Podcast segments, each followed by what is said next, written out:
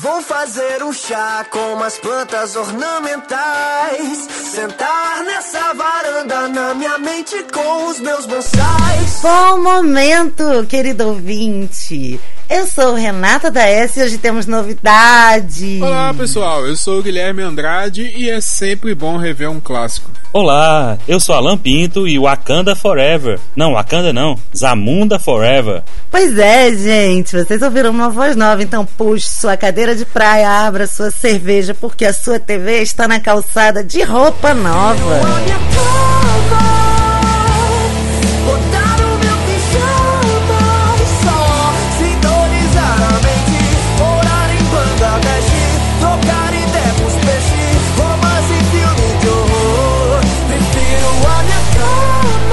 Então, gente, vocês ouviram uma voz nova aí? Alan Pinto, nosso querido amigo, tá chegando. E o cara chega chegando, cheio de propriedade, porque ele é o ex-ouvinte, atual bancada do TV na Calçada, mais leal, mais fiel, o cara que deu melhores feedbacks e acabou de me contar que não tem TV.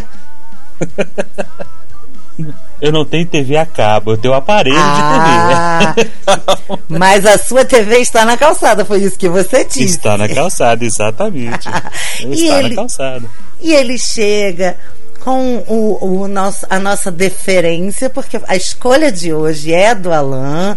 Já queríamos começar com ele trazendo sua personalidade para o nosso cast. E a escolha dele foi, como vocês já devem ter visto aí no, na abertura, é, Um Príncipe em Nova York 2. Que para isso eu tive que ver Um Príncipe em Nova York 1, ou só Um Príncipe em Nova York, porque eu não tinha visto. Ah, eu não acredito. Sim, eu começo contando essa história porque eu não tinha assistido. Gente, todo mundo assistiu, todo mundo que tinha TV em casa, ou TV na calçada, ou TV no vizinho, assistiu esse na sessão da tarde. Passado, reprisado, triplisado, quadriplisado um milhão de vezes. Eu acho que o Alan não escuta mesmo papo de calçado. Né? Porque é a coisa que a Renata mais fala que é que ela não gosta de comer. Mas isso não é uma comédia. Bom, pelo menos era pra ser, mas não virou uma comédia. É, nisso eu vou concordar. Mas um é uma comédia clássica. É, mas eu, nisso eu vou concordar. E assim, que eu até surpreendi o povo, porque é, no ano passado eu, eu. Foi no ano passado ou foi na primeira temporada? Não sei que eu escolhi Life, que é da Ed Murphy também. Mas eu tenho uma, um distanciamento importante de comédias. Talvez por isso eu não tenha visto um Príncipe Nova York 1. Mas me surpreendi muito de ver tanto peito, tanta, tanta putaria num filme que eu sabia que era a sessão da tarde, sabe? E é um tal Olha. de lava pinto pra cá, lava isso pra cá, pega os outros pra cá. Então eu achei tão engraçado. Porque eu, eu estou chegando à conclusão de que os anos 80 e 90 não tiveram limites mesmo, nem a sessão da tarde. Que os filmes que a gente fala que foram da sessão da tarde, mano, é uma sacanagem surreal. A família brasileira chegou onde chegou por causa disso. Não, a gente não, não precisa ir muito longe, não. Os Trapalhões. Coisa que a gente assistia, né? Com prato de, de pé de galinha, com arroz e farofa né, que era o que sobrava da galinha do almoço, eu me lembro de jantando com o prato na mão e assistindo os trapalhões e dando risada com aquelas piadas grotescas, homofóbicas, sexistas, racistas. E era perfeitamente engraçado, né? Era legal. Na segunda-feira você chegava contando as piadas que, a, que o Didi fez, as peripécias do Zacarias, etc. Mas quando você para para pensar nisso hoje, né, é, assim, é inaceitável.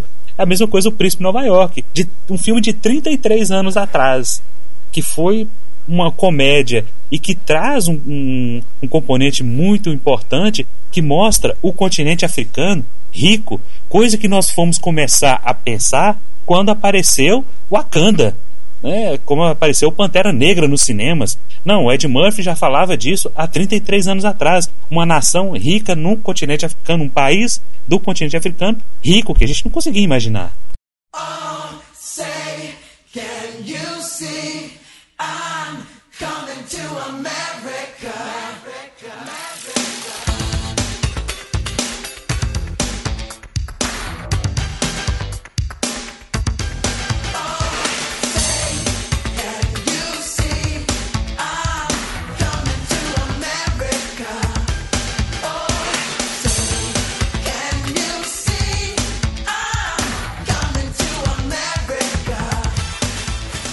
Não, sem dúvida. E aí, para mim, a grande, o, o, grande valor de produção tá aí, né? De, dele fazer filmes com, como Tyler Perry e o Príncipe em Nova York 2 foi gravado nos estúdios Tyler Perry, que um dia a gente vai ter que falar sobre esse cara, porque as grandes contribuições de elenco completamente negro, exaltando cultura negra e, pô, falando de riqueza da África, falando de, de é, supremacia africana e tal. E, e, assim, uma contribuição inestimável para a representatividade negra e para naturalização da utilização de elencos e atores e talentos negros, né? Acho bem importante a gente começar por aí, porque a gente é, tem essa coisa que é séria e que é importante. Que é uma característica de todas, ou da maioria das produções da Ed Murphy, é, assim como do, do Tyler Perry, mas eu honestamente, eu vi os dois filmes, né? De uma vez e pela primeira vez. E eu, o Príncipe em Nova York 2, pra mim, é melhor que o 1. Nossa. A crítica acabou com eu o Príncipe sei. em Nova York 2. Mas a crítica Né? gosta de comédia. Eu não. Ó, é, Eu acho, eu acho muito estranho a gente tá. A gente, a gente vai falar alguma coisa aqui, né? Não sei, de, de algum apontamento da crítica. Eu acho muito estranho uma crítica sobre comédia. Porque comédia é um troço que é feito pra não ter sentido, né, para não ter sequência, pra não ter nada. E É. o filme é justamente isso, né? O filme parece que é, um- é uma montagem, uma série de, de, de sketches que ele pegou e costurou tudo num- numa obra. Eles falam, a crítica falou, a maioria, de que o, o filme é preguiçoso, desnecessário. Mas eu, sim, quando eu, eu, eu criei muita expectativa para ver o Príncipe Nova York 2.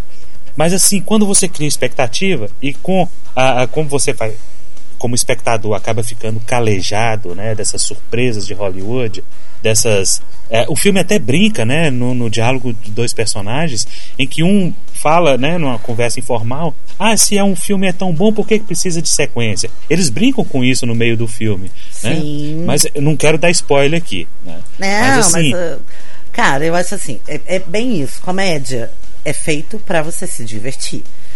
E a minha sensação com o Príncipe Nova York 2 é que o filme foi feito pro Ed Murphy se divertir. É uma brincadeira dele com ele. Então, é cheio de referência. Um elenco monumental. O primeiro também tem um elenco monumental, mas tem é, é, é, essa busca de, de valor, revalorizar esses caras que tiveram lá no primeiro, que foi uma grande surpresa, né? O primeiro é uma grande referência no cinema, justamente por ter sido uma surpresa de um elenco estelar com uma um, um baixo custo de baixo custo, um custo pequeno de produção. E esse é todo o dinheiro do mundo pra gente brincar. E eu achei, eu achei isso legal, sabe? O- mas a, a questão é justamente que é, talvez você assistindo os dois, um atrás do outro, você tenha perdido um pouquinho da experiência que foi assistir ele há 33 anos atrás. Ah, eu perdi Eu fui- muito da experiência É. que foi, porque. Quando eu fui assistir novamente, né, que eu assisti primeiro uma, uma semana antes, né, vou, vou me preparar, né. Assim, eu, nesse segundo eu confesso que eu não pus muita expectativa para não me decepcionar. Eu esperava alguma coisa, falei, não, baixa a expectativa, porque Hollywood gosta de fazer essas surpresas desagradáveis. Quando faz uma continuação, vem bomba. Mas eu fui assistir 1. Aí de repente eu tô lá assistindo, aí quando você chega e vê é, é, é, na cena aparece o Samuel L. Jackson. Falei, gente, é o Samuel L. Jackson. Na época eu nem me tocava quem era Samuel L. Jackson.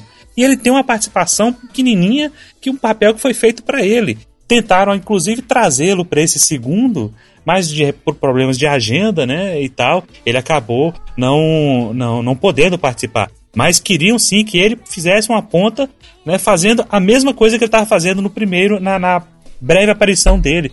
Mas são, são coisas assim que você tem a experiência de 33 anos atrás, tem outra experiência quando você revê 33 anos depois, e acaba tendo uma outra experiência quando o filme faz um monte de referências, né, e que nós vamos falar daqui a pouquinho.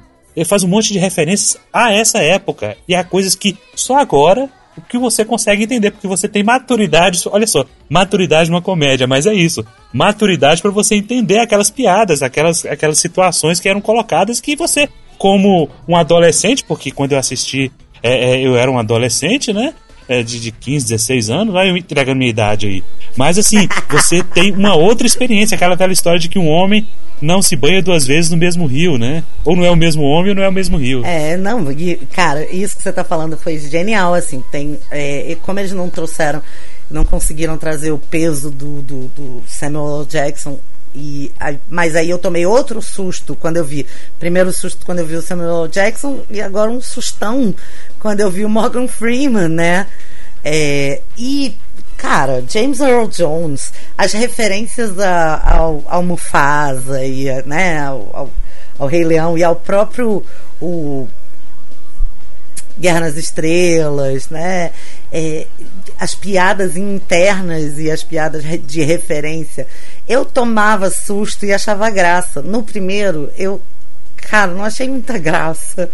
Achei, nossa, que cara, que filme ruim, mano. Mas assim, eu sei que é bom, eu sei que não é ruim, eu sei que eu é que tenho um gosto que é distante disso. Mas, afinal de contas, eu sou uma mulher muito esquisita que gosta de western, que gosta de suspense, gosta de crime real. É muito esquisito o meu gosto. Mas eu, eu consigo entender valor de produção, né, no, nos filmes, mesmo que eu não goste deles. Só que aí eu fui tomando uma porrada atrás da outra no 2, porque vem é, é, Rick Ross, Salt and Pepper, Gladys Knight, é, uma homenagem ao Prince. Eu falei, cara, que maneiro. Aí eu fui me divertindo. E aí tem, para mim, o que diferenciou o 2 que me fez gostar mais foi que você pega e tira o centro da referência de trajetória do herói, do, do Akin, né, do, do Ed Murphy, e bota ele num, num, lugar de ele agora é o pai do herói, ou o pai do, do, do daquele que vai fazer a trajetória, né? Que para mim foi interessante, divertido, porque, sei lá, muda o ponto de vista. Ele tá velho, eu tô velha, tá tudo certo, né? Acho tá velho assim, entre aspas, né? Mas, na história, né? Sim. Porque você não consegue distinguir não. O, Ed Murphy, parece que não envelheceu. E tem até uma, uma história do, do, do Earl, né? Que ele. O Ed Murphy, quando ligou. Quando gravou esse filme, né? Estava rodando esse filme. Ele está hoje com a mesma idade que o Earl Jones estava no filme original. Quando o Earl Jones soube disso, no telefonema que o Ed Murphy tinha dado para ele, falou: olha, vamos fazer, vamos regravar. Ele deu uma gargalhada, né? Porque olha só a diferença entre o Ed Murphy do 1, eu tô falando de diferença, diferença física. O Ed Murphy do 1, o Ed Murphy do 2, o Earl Jones no 1 e o Earl Jones no 2. Então. Agora, uma coisa que eu achei interessante: todos os personagens que o Ed Murphy faz também não envelheceram já eram velhos, mas não sentiram a pressão do tempo. Isso é estranho. Não, mas, é uma como eu disse, uma comédia não pode levar essas coisas em consideração. É, né? mas eu acho que é uma puta característica, assim, dos filmes do Ed Murphy. Um investimento em maquiagem para esses para ele fazer esses muitos personagens. O Arsenio Hall também não envelheceu, né? Se você prestar muita atenção no 2, tem uma sequência que vem do original, eles na boate, e essa sequência ela é cortada, tem uma inserção contando a história de como ele conheceu a mãe do filho. E aí volta para a sequência original. E os dois estão iguais. Só que eles estão 33 anos mais velhos. Isso é a prova de que melanina e colágeno se amam eternamente e de que existe uma, uma força né, do, do, do uma química diferente, é, né? É, cara, e é maravilhoso. O próprio Earl Jones tem quantos anos? 80? Ah, deve estar tá com mais de 80. Deixa eu dar uma olhadinha aqui para não ficar essa esse buraco. Tem 90 anos, meu amor. Então, assim, dá na minha cara, né? Ah, os próprios, as próprias cantoras, né, do Vogue, do Salt and Pepper, dançando, cantando, como se tivessem na década de 80 ainda. É muito chocante, é lindo e é muito lindo ver que é, é a Sherry Hadley, que é a é, rainha Lisa. A, a Lisa McDowell. É maravilhosa. O Wesley Snipes, gente, eu não posso. Eu tenho uma questão com Wesley Snipes de carinho eterno, porque eu não posso vê-lo, né? Que eu acho que eu tô viajando no tempo. E ele, hoje, vamos lá, com. Vai fazer 60 anos. É, e, é, e, o papel do Wesley Snipes ele é muito interessante na, nesse filme porque gente vamos lembrar né? O Wesley Snipes passou praticamente três anos preso né? Sim. Teve problemas com o imposto de renda porque lá você não declarar o imposto de renda da cadeia. E ele ficou três anos sem declarar o imposto de renda e foi preso por isso. Aqui não, aqui você fica sem declarar, você declara menor, você faz uma zona na sua declaração de imposto de renda e tá tudo bem. Paga uma multa gente, é depois e etc. Não, e às vezes nem isso. Você, você omite patrimônio, os políticos são mestres em fazer isso. Omite patrimônio, põe patrimônio na, na pessoa jurídica e faz aquela trança. E tá tudo bem. Quem, quem é que foi preso aqui por, por causa de imposto de renda? Ninguém. Agora o Wesley Snipes três anos sem entregar a declaração e foi preso. É, mas e, e, aí é que tá, são duas coisas sobre ele. Quem traz ele de volta, né, pra voltar à ascensão na carreira, vamos dizer assim, né, para fazer sucesso de novo. É o próprio Ed Murphy que chamou ele para Dolemite, que eu amei. Olha isso. Não, não, não, eu não sou ruim. Dolemite é um filme ótimo. Dolemite is My Name é um filme ótimo. E eu eternamente vou ser apaixonada pela Noxima Jackson, que é a, a drag do do Wesley Snipes em Paravon Fu, Obrigada por Tudo, que, que eu uhum. acho um filme ótimo. É um filme super polêmico, porque, enfim, os problematizadores problematizarão, mas eu gosto dele desde então. E, e Paravon Fu, acho que é 93 ou 94. 95. E, cara, então assim, tem 20 é, 25 anos que eu gosto dele como Noxima, entendeu? é que nem o James Earl Jones, eu não vou poder olhar pra cara dele nunca e não pensar em Look, I am your father. Nunca. Né? E, e, e assim, ele traz, o, o, o, o Ed Murphy traz no, no Príncipe Nova York 2 algumas dessas referências né? Inclusive quando ele bota o Wesley Snipes para dançar e sacudiu, fazer um pirocóptero. que foi assim, talvez a hora que eu mais me diverti. Eu falei, gente, é uma desmoralização. Um homem de 60 anos fazendo um pirocóptero, mano. Mas assim, é divertido, né? É, é, é incrível. E eu acho que assim, é, o valor mesmo, né, de produção, de, de de carinho, de cuidado, tá tudo nisso, né? Também gostei mais do 2 do que do 1. Um, porque, primeiro, que eu só vi o 1 um na sessão da tarde. Eu até fiquei preocupado que eu lembrei que hoje tinha gravação. Aí eu perguntei, vai ser um ou dois? Porque o um eu, tem anos que eu não via, só que eu vi muitas vezes, né? Então eu conheço a história e até o 2 faz um bom flashback ali da, do, do filme 1, um, né? Pelo menos as partes principais. É, mas eu gostei mais do 2 e eu até comentei com a Mariana que a gente assistiu junto, e nós gostamos muito, que esse filme foi muito bom eles não terem feito a sequência é, na época, porque eu acho que essa sequência faz mais sentido do que forçar um filme 2, tipo o príncipe volta para Nova York, um negócio assim, sabe? Eu acho que esse tempo, esses 30 anos, fizeram muito bem porque aí você reconstrói, aí você traz um outro príncipe, e aí em vez de ir para Nova York, a história passa-se na África, é, e aí você tem mais um monte de coisas para colocar, para acrescentar no filme, porque se voltasse para Nova York ia ser o mesmo filme. né? Ia, ia ser um, praticamente o mesmo filme. Então eles conseguiram trazer para uma outra coisa. Conseguiram pegar as referências, igual o, Alan falou, né, na, na entrada dele, a, a, menção ao Pantera Negra, esse filme é quase uma paródia do Pantera Negra, né? Na, no início dos anos 2000 a gente tinha muito aqueles filmes Todo Mundo em Pânico e que... Você tinha mexia, sátira, né? né? Das, das comédias, sátira, né? É, exatamente.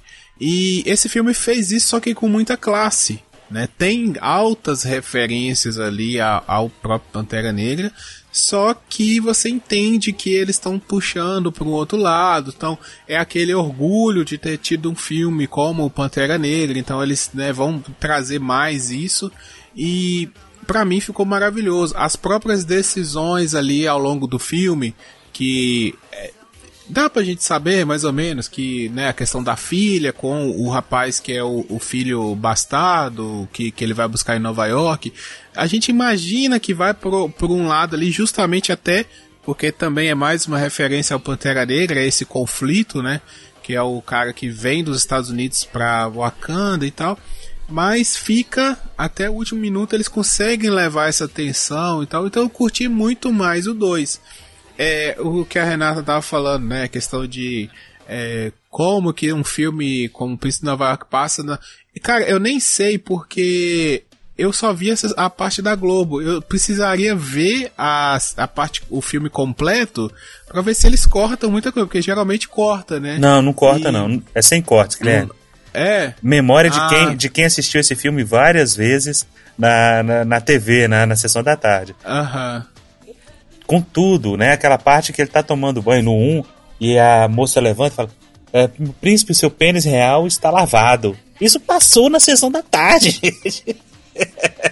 Isso passou na sessão. Não tinha corte. Nós estamos falando de um período pós-ditadura, parece que era assim, que era. Como diz, a, a gente estava reprimido o tempo todo, agora vamos liberar geral.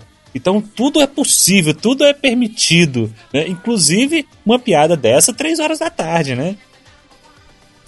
Agora, o, o que é o diferencial que eu sempre achei do, do TV da Calçada é isso. Por isso, assim, é, é uma felicidade, uma alegria muito grande, sabe? Eu, eu falei, quando eu fui convidado para participar, eu falei, gente, é como, eu tô me sentindo como se o David Gilmour tivesse me convidado para tocar junto com o Pink Floyd. Sabe? Aquilo que você só ouvia e de repente você tá fazendo parte. E eu acho que o grande diferencial é justamente esse. São opiniões de pessoas comuns gostam de algo e estão discutindo isso, porque a crítica massacrou esse filme. No Rotten Tomatoes, a classificação dele está 50%.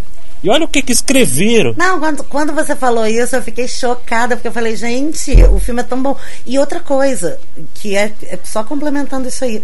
Eu, que não tinha visto um, vi um e vi o dois na sequência, um emendado no outro eu podia ter visto só o 2. Sim, porque é uma história tá? completamente porque... diferente. Faz algumas. Assim. A, a... Não, ele explica da onde vem, ele explica muito bem da onde vem a história.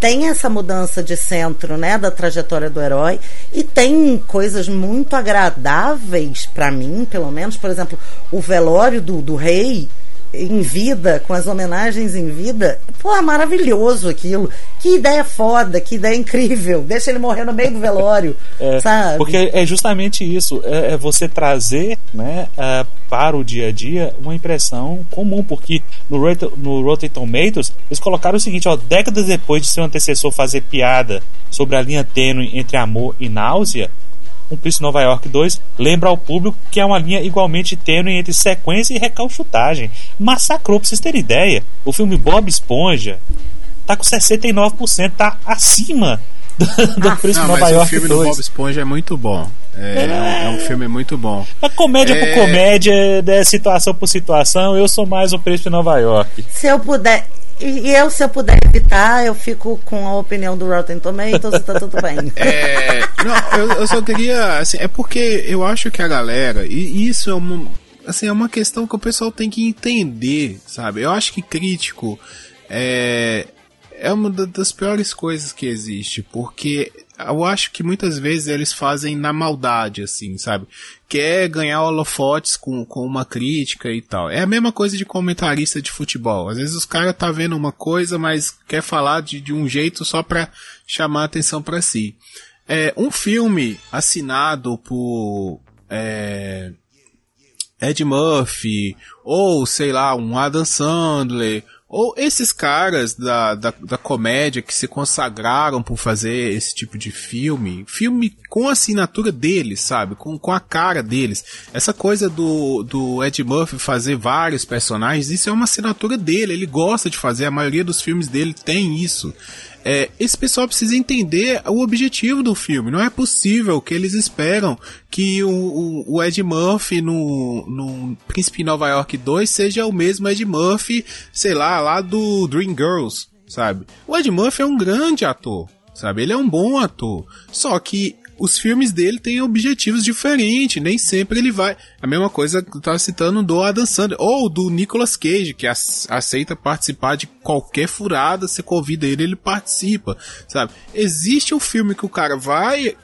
pegar ali um diretor, é uma outra ideia e vai usar ele como um ator com uma direção de personagem bacana, que vai usar ele mesmo, a atuação dele, ou um filme que é uma assinatura dele, que é um filme que ele quer fazer para se divertir, que ele conhece o público dele e vai atender ao seu público, sabe? As pessoas precisam entender que quem vai ver um filme de Ed Murphy não tá esperando grandes coisas, tá esperando o que ele entregou, ele entregou maravilhosamente bem. Se você for pegar os fã-clubes, a galera que realmente curte o Ed Murphy, cara, eu conversei com várias pessoas e todo mundo gostou, sabe? Falei assim, nossa, que legal, esse filme foi muito divertido.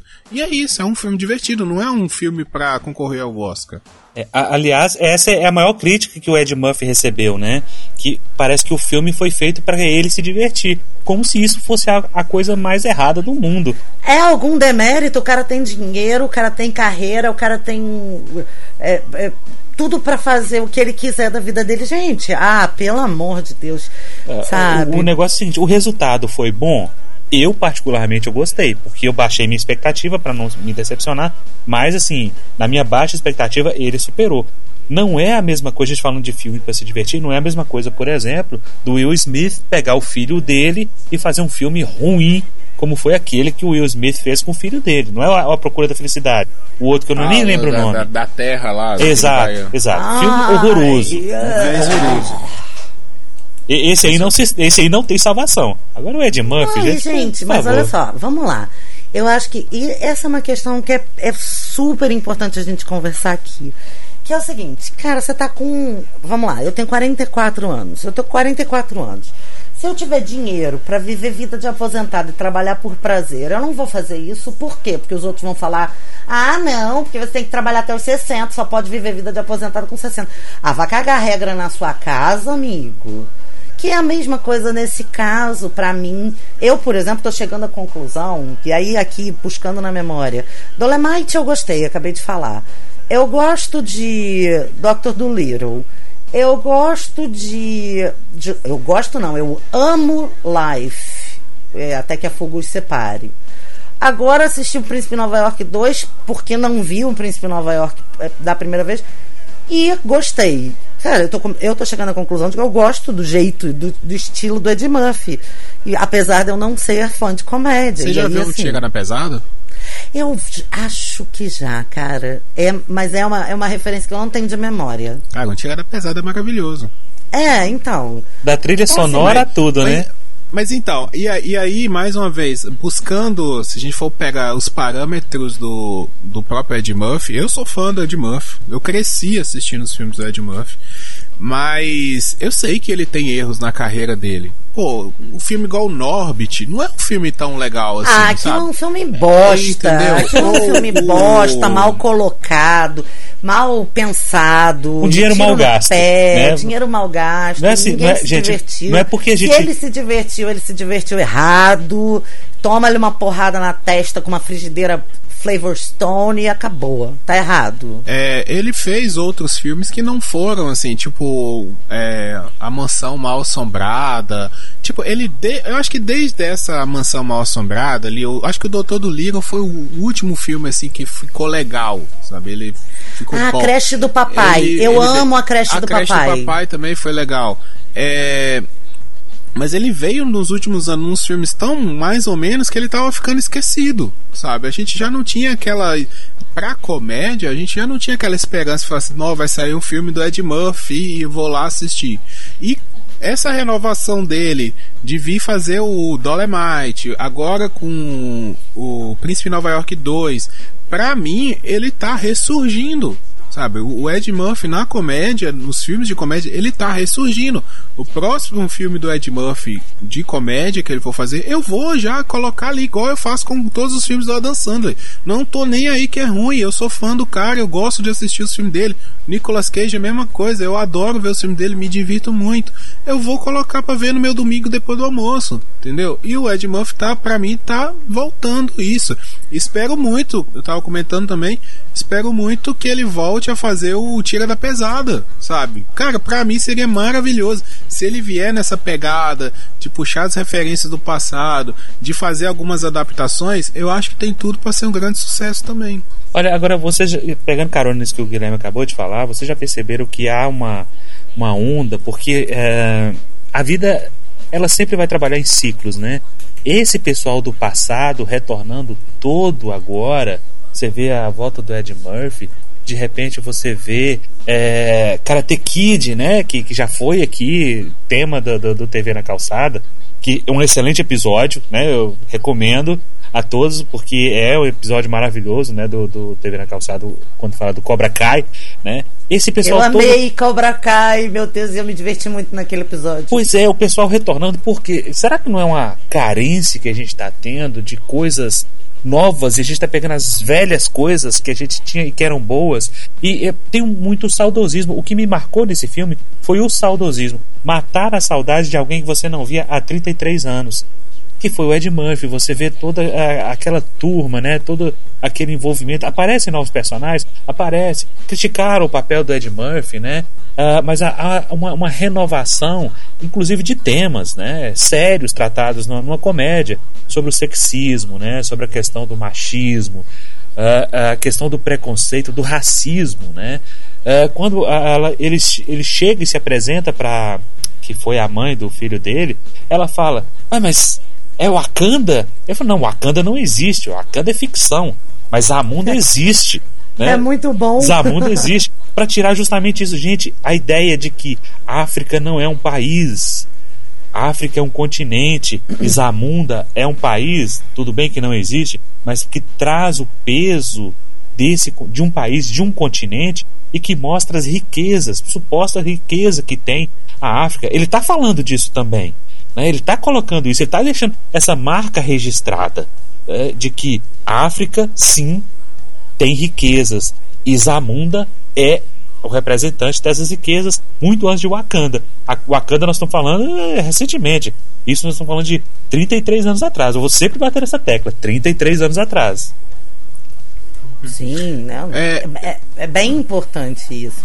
Gui. É, sobre essa questão de reviver alguns filmes ou séries do passado e trazer para agora, eu acho o seguinte: quando você tem um argumento, um bom argumento pro roteiro, você tem uma ideia legal, eu acho válido e eu acho que faz sucesso. Né? Foi o caso do Cobra Kai, que é você revisitar lá o Johnny Lawrence depois de, de muitos anos e até a gente criticou isso no episódio. É muito bom a parte do Johnny, mas quando vai para os outros núcleos ali da série já não é tão legal assim.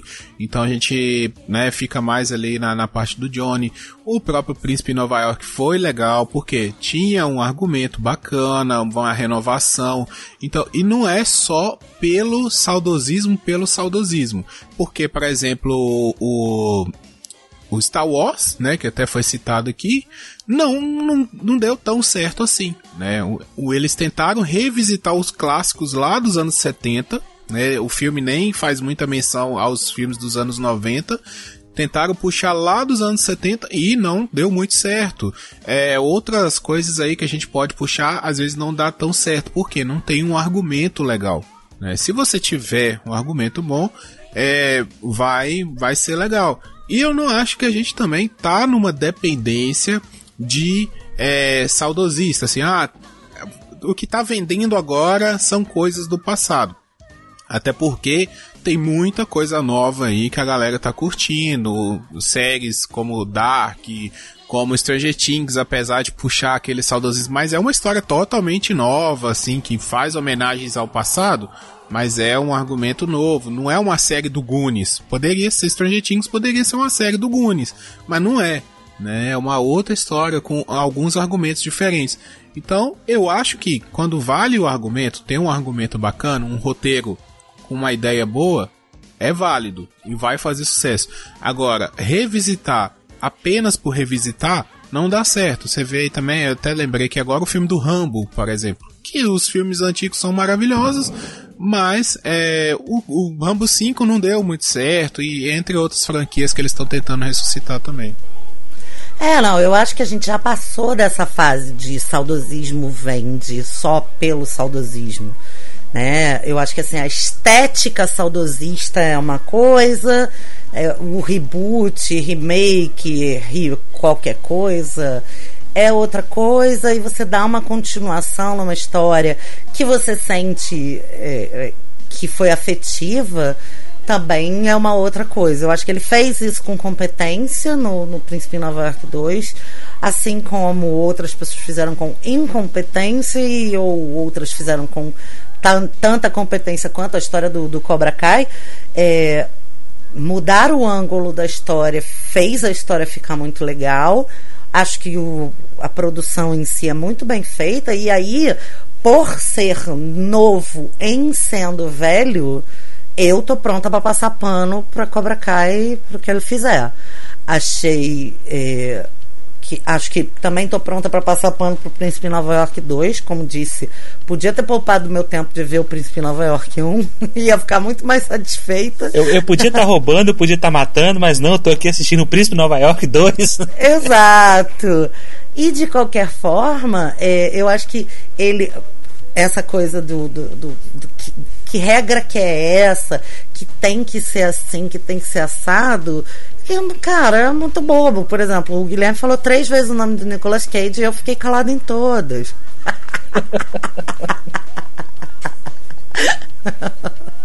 tá de sacanagem.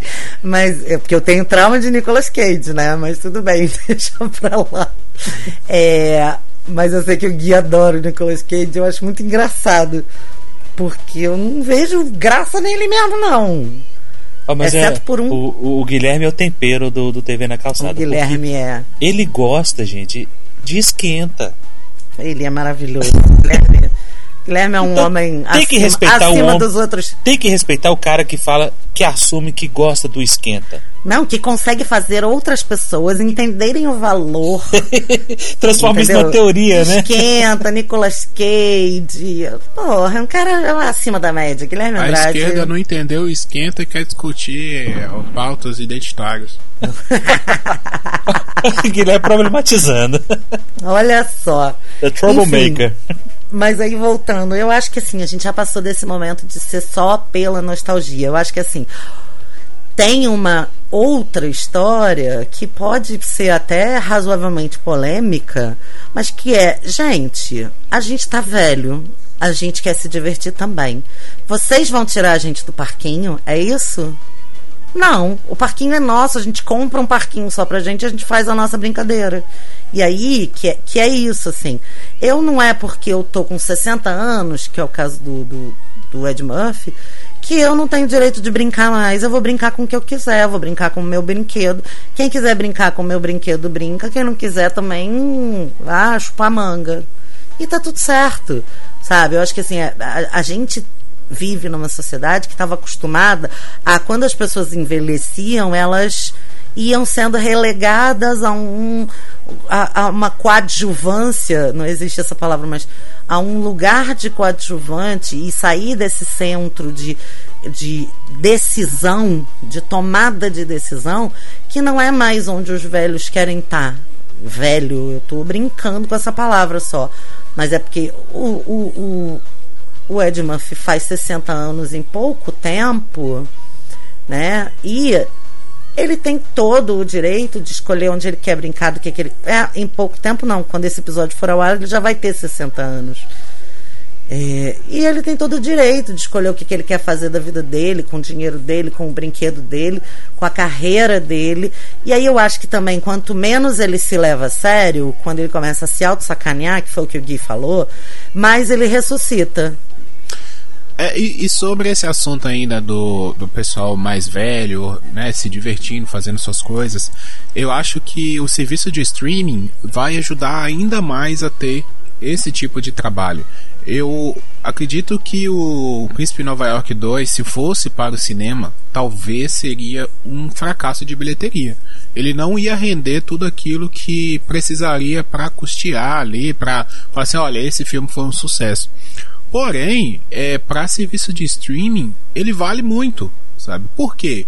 Ele consegue ir direto ao seu público, então, às vezes, uma galera ali que não tem costume mais de ir ao cinema. Porque a gente sabe, cinema é lugar de jovem, velho quando vai pro cinema passa raiva, porque o jovem fica lá enchendo a porra do saco, falando, falando merda, filme, ligando o celular. Então, muitas vezes eu vou no cinema para assistir uns filmes muito específicos, porque eu adoro ir no cinema, mesmo assim eu ainda passo raiva. Cinema então, hoje em então dia é coisa de jovem que precisa ir no encontro, mas não tem dinheiro para ir pro motel. Exatamente. Então, eu acho que os serviços de streaming vão dar mais força para essas coisas. Tanto que o Cobra Kai vem de streaming, o Príncipe Nova York e assim sucessivamente, sabe? Porque vai com o vai direto ao público específico. Você, pô, o Ed Murphy, ele não precisa que a Netflix ou o Amazon Prime, no caso, é, pague por esse filme. Ele consegue os patrocínios, ele consegue correr atrás, ele fica com a parte ali do patrocínio para ele, paga o filme e fica beleza. Ele só vai colocar o filme dele lá. Sabe? Eu não sei se foi assim que foi feito, mas eu acredito que seja um modelo de negócio próximo a isso, sabe? Ele tem essa força. porque ele foi feito pelos estúdios Tyler Perry. É, mas na e, verdade uh... o filme foi feito para ser lançado nos cinemas em agosto de 2020. Sim. Aí apareceu a bendita da pandemia e de última hora eles acabaram vendendo os direitos mundiais para a Amazon Studio. Né? Com um detalhe: o filme, apesar de ter sido programado para agosto de 2020, o filme, apesar de ter sido lançado no streaming, em, em, esse ano, em 2021, ele foi lançado lá na Nigéria e na África Ocidental e na, na semana de estreia arrebentou. Foi a maior bilheteria desse ano. Então, assim, cai por terra essa ideia de, é, de cinema de streaming, né? Sim. Tudo bem. Mas, e, Nós estamos falando de algo que foi lançado na África, né? em países Sim, africanos. Tamo, e quem aí, está lá quer volta... se ver representado, né? Tem esse Exatamente. Detalhe. E a gente volta a essa história que eu estava falando bem no começo do cast, de que ele, o Ed Murphy, é mérito dele e o Tyler Perry que também é mérito do Tyler Perry, fazem esse tipo de produção para você se identificar pa, com um elenco todo preto. Tem uma, uma, tem um homem branco no elenco de Príncipe Nova York 2. Só. Sabe? Então, assim, você quer ver o seu povo na tela, você quer se ver na tela, ver a diversidade das pessoas pretas, porque não tem pessoa preta só de um tamanho, só de um jeito e só de uma idade. Então, assim, eu acho que é um, é um puta mérito que agrega muita muito valor de produção e independente de cinema ou streaming é, um, é uma coisa que em si só essa questão faz com que o filme mereça se pagar sabe? Porque você dá oportunidade para dançarinos de pele preta, para bailarinos, músicos, corais, pessoas de todas as idades, formas físicas, etc. Eles brincam muito com essa piada escrota racista de que homem preto tem um pau enorme, que eu acho muito importante botar isso em, em discussão e, e ironizar com a cara das pessoas mesmo sabe? Que é uma piada racista. É uma, eu, como psicóloga e sexóloga, vejo que é uma pressão em cima do homem preto ter um pau potente, viril e grosso e grande, nananã. Então, assim, são várias questões que vão sendo tratadas com leveza, né? E que fazem subir o, o mérito mesmo da produção. O, só, só voltando na questão do, dos filmes irem por streaming, é, acredito que esse filme foi filmado antes da pandemia, né? Provavelmente, como o Alan falou, é, foi pensado para ser divulgado no cinema. É, porém, o streaming mudou depois da pandemia. Né? O que eu estou dizendo é que com o streaming pode se potencializar esse tipo de filme, sabe? Ao invés de você ter ali um ou dois, vão, vão pode se aparecer muito mais porque o streaming vai dar esse espaço, né? A gente é, não, não consumia é, streaming da forma como a gente consome hoje, sabe? Em 2019 é assim, não era todo mundo que tinha pelo menos um serviço de streaming. E hoje em dia tem várias pessoas que tem mais de um sabe? É a galera que tá dividindo com o vizinho, com alguém da família, um paga um, outro paga outro, sabe? Então, tá potencializando, o streaming tá ganhando muito, muita força, e eu acredito sim que esse tipo de filme vai voltar a aparecer outros aí é, em serviços exclusivos para serviço de streaming, né? Pode até vir para o cinema também, mas já vai ser pensado, olha, vai pro cinema para pegar uma galera ali que, que gosta de ir ao cinema, mas nosso objetivo é chegar na plataforma de streaming. Vai chegar antes, que isso é uma coisa também. É, antes demorava mais para o filme chegar no streaming. Hoje em dia acredito que o filme vai sair do cinema e logo já vai ser pensado para ir para o streaming, porque vai potencializar ainda mais. Então eu acho que muita coisa vai mudar a partir do. Já mudou, né? E vai continuar é, a partir desse ano aí. É, isso Não, se, se Hollywood deixar, né, muda. né, gente? Porque... A pandemia muda a intencionalidade do lançamento dos filmes, né? Porque você pode pré-pensar os filmes para isso. Para irem de uma forma para o cinema e outra para o streaming, ou até para ir direto para o streaming, justamente por causa dessa, dessa coisa que eu acho muito inteligente que o Gui falou, de que o filme vai direto para o seu público-alvo, tem esse comportamento mudando, das pessoas estarem mais interessadas em receber na sua casa. Né? A gente que é povo de videolocadora é, sabe como é que é diferente você agora poder escolher e ab abandonar sem pena um filme porque o filme não atendeu a expectativa, mas você não está pagando exclusivamente por ele, sabe? E, enfim, vários comportamentos vão mudar mesmo. É, e temos que colocar isso na cabeça dos velhos lá de Hollywood, né? Porque vocês se lembram da polêmica envolvendo Roma do, do, do Quaron. Tava né? exatamente pensando em Roma. Pois é, porque foi para o Oscar, mas criou-se aquela polêmica de como foi um filme para streaming, ele não deveria concorrer ao Oscar, porque não apresentou em nenhuma sala de cinema. Aí, com o Scorsese lá, com o, o como é que é o nome do filme dele da Netflix?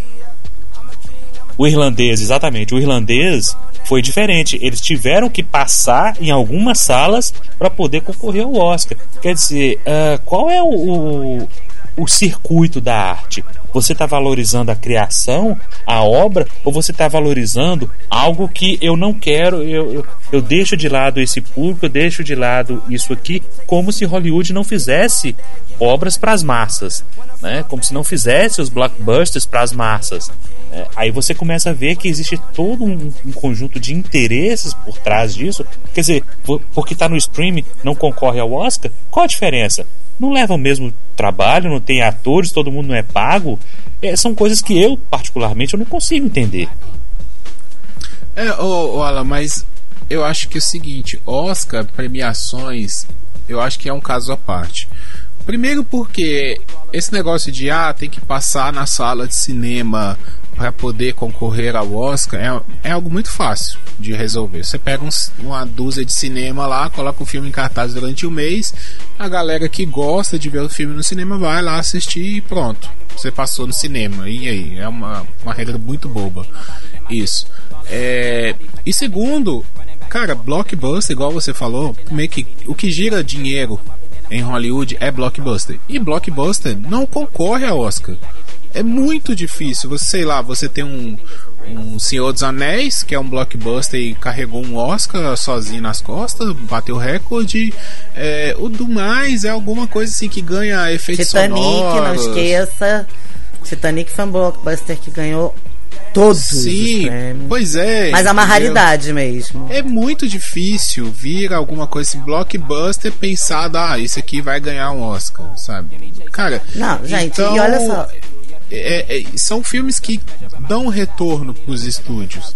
Sabe? Então eu acho que os estúdios não vão se preocupar com essa questão de ai, ah, temos que não podemos abraçar os streamings porque senão a gente tá é, virando as costas pro cinema raiz e tal. Não, essa galera pensa em dinheiro, gente. Essa galera não tá ah, agarrada com coisa. arte, com nada. Quem tá preocupado com arte é a gente.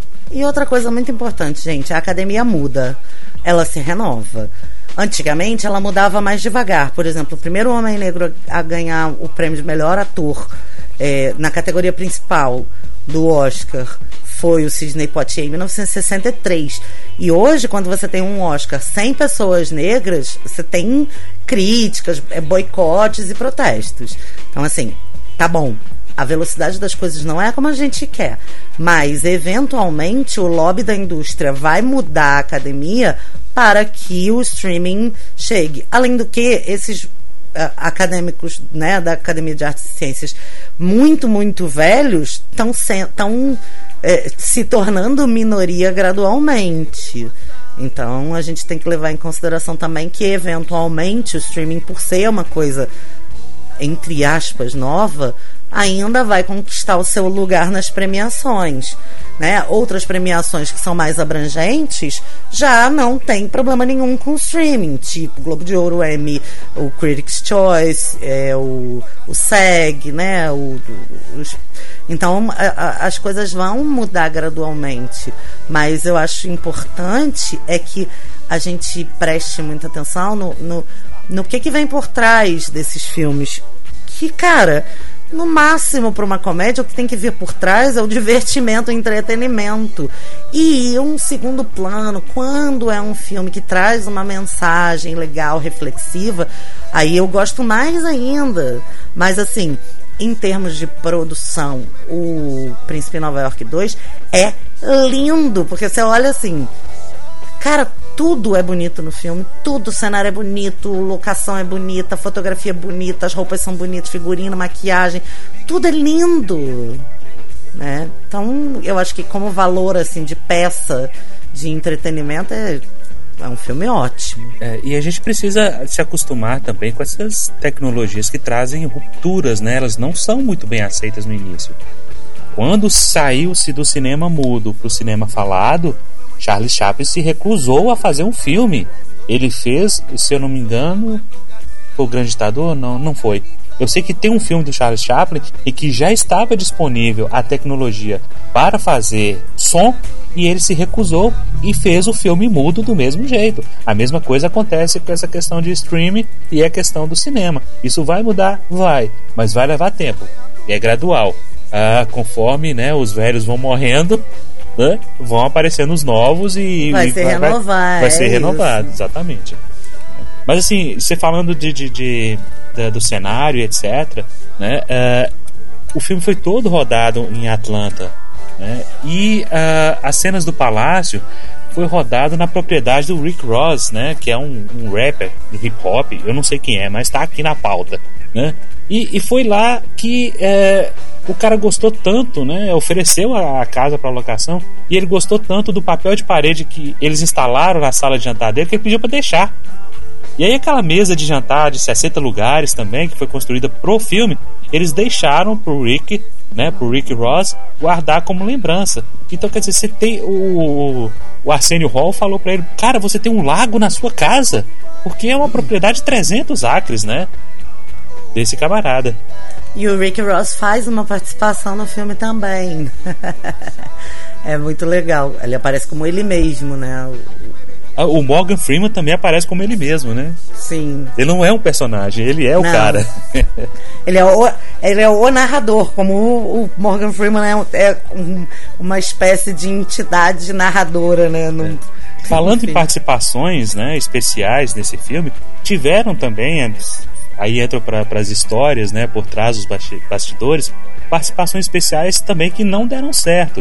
Uh, por exemplo, o Eric LaSalle, que interpretou o Daryl, né? O que era o namorado da, da Lisa, que é um papel assim, muito marcante no 1, né? Quem é que não, não vê aquela propaganda que eles fazem do Soul Glow, né? Que é um, um produto para cabelo cacheado.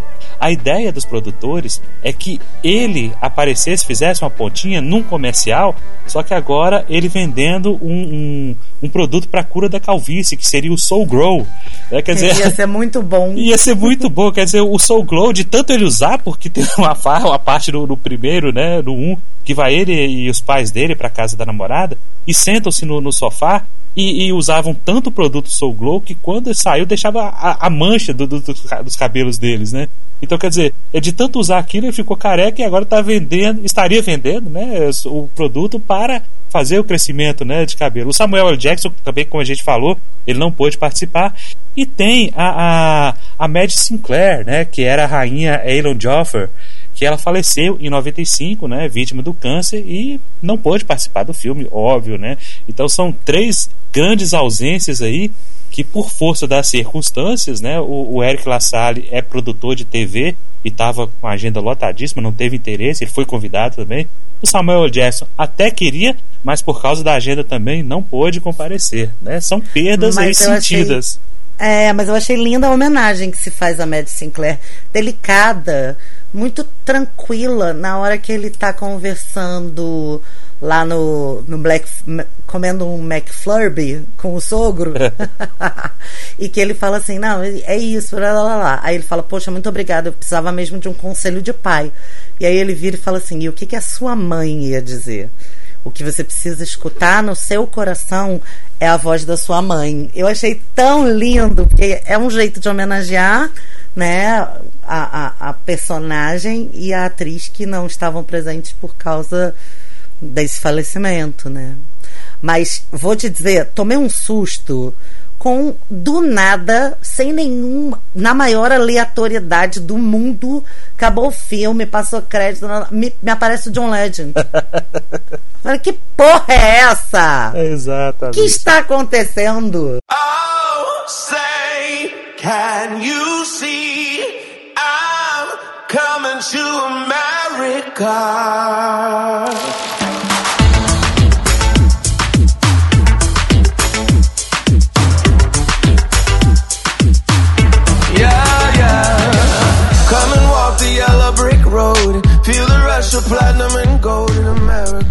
É só depois é que você vai entender, né? Não Sim. conta para não estragar. Sim, mas gente, fique até o final, porque é de uma, uma aleatoriedade surreal. ah, mais uma curiosidade aqui do filme. A filha do meio, né, que, que aparece, né, a filha do meio do, do, do príncipe Arkin, é filha, é, exato, é filha, é a Bella Murphy, né, que ela interpreta a, a Oma, é filha do Ed Murphy. Aliás. Que tem 10 filhos. Exato. E o Ed Murphy foi, inclusive, teve um problema sério com a, com a Paramount, porque ele queria colocar muitos parentes dele. Uma boquinha, né? Coisa de brasileiro, né? Até parece oh. que o Ed Murphy é brasileiro. Queria colocar gente da família dele no filme. E estourando orçamento, e foi, foi a, e, a, e a Paramount disse não, e foi aquela confusão no 1. Um. Agora no 2 não, no 2 foi tudo mais tranquilo, não teve problema nenhum com relação ao orçamento. Ai, que incrível, né? Os tamanhos dos elencos. Eu achei muito maneiro. E, e achei maneiro que, é, é, no fim das contas, no, no empate ali do 47 do segundo tempo, cara, é um filme para ele.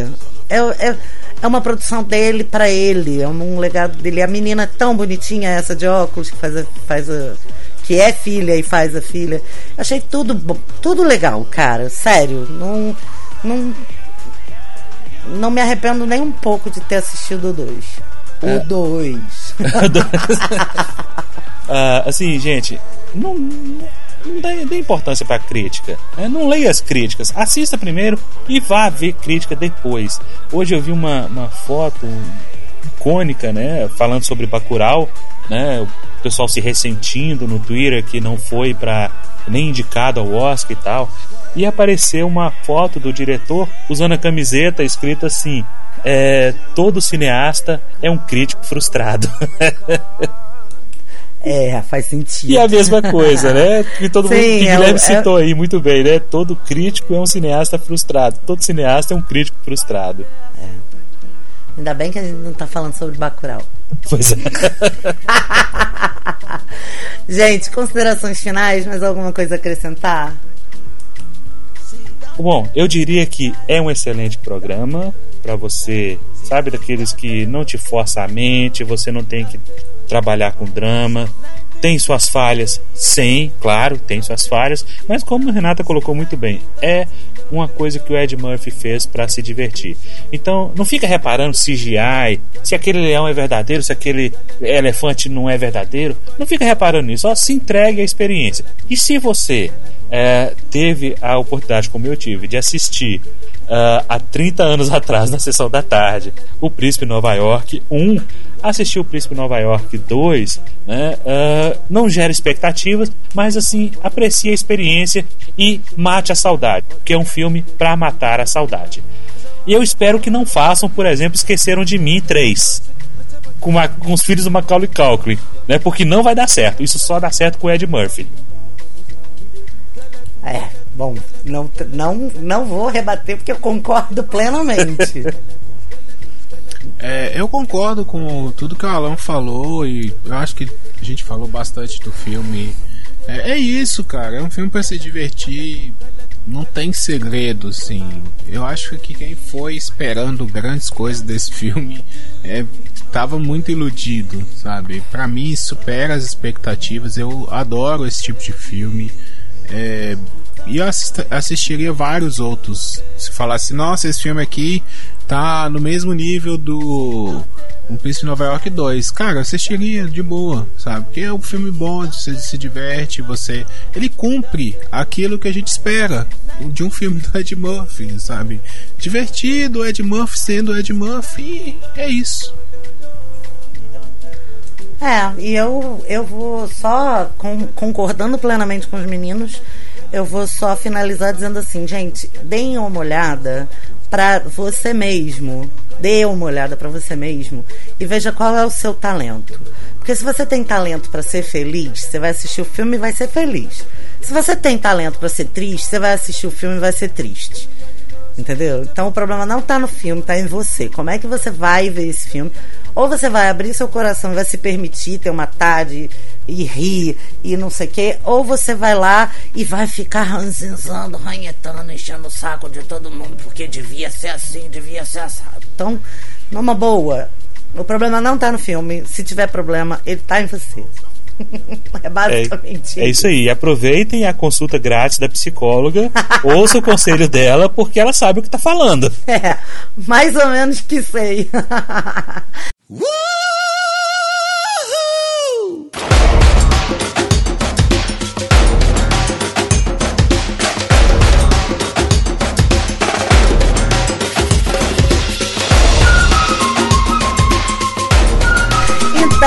muito obrigada por você ter ficado até aqui com a gente. Não esqueça que nós somos é, em todas as redes sociais, o Papo Calcada no Facebook, Twitter e no Instagram.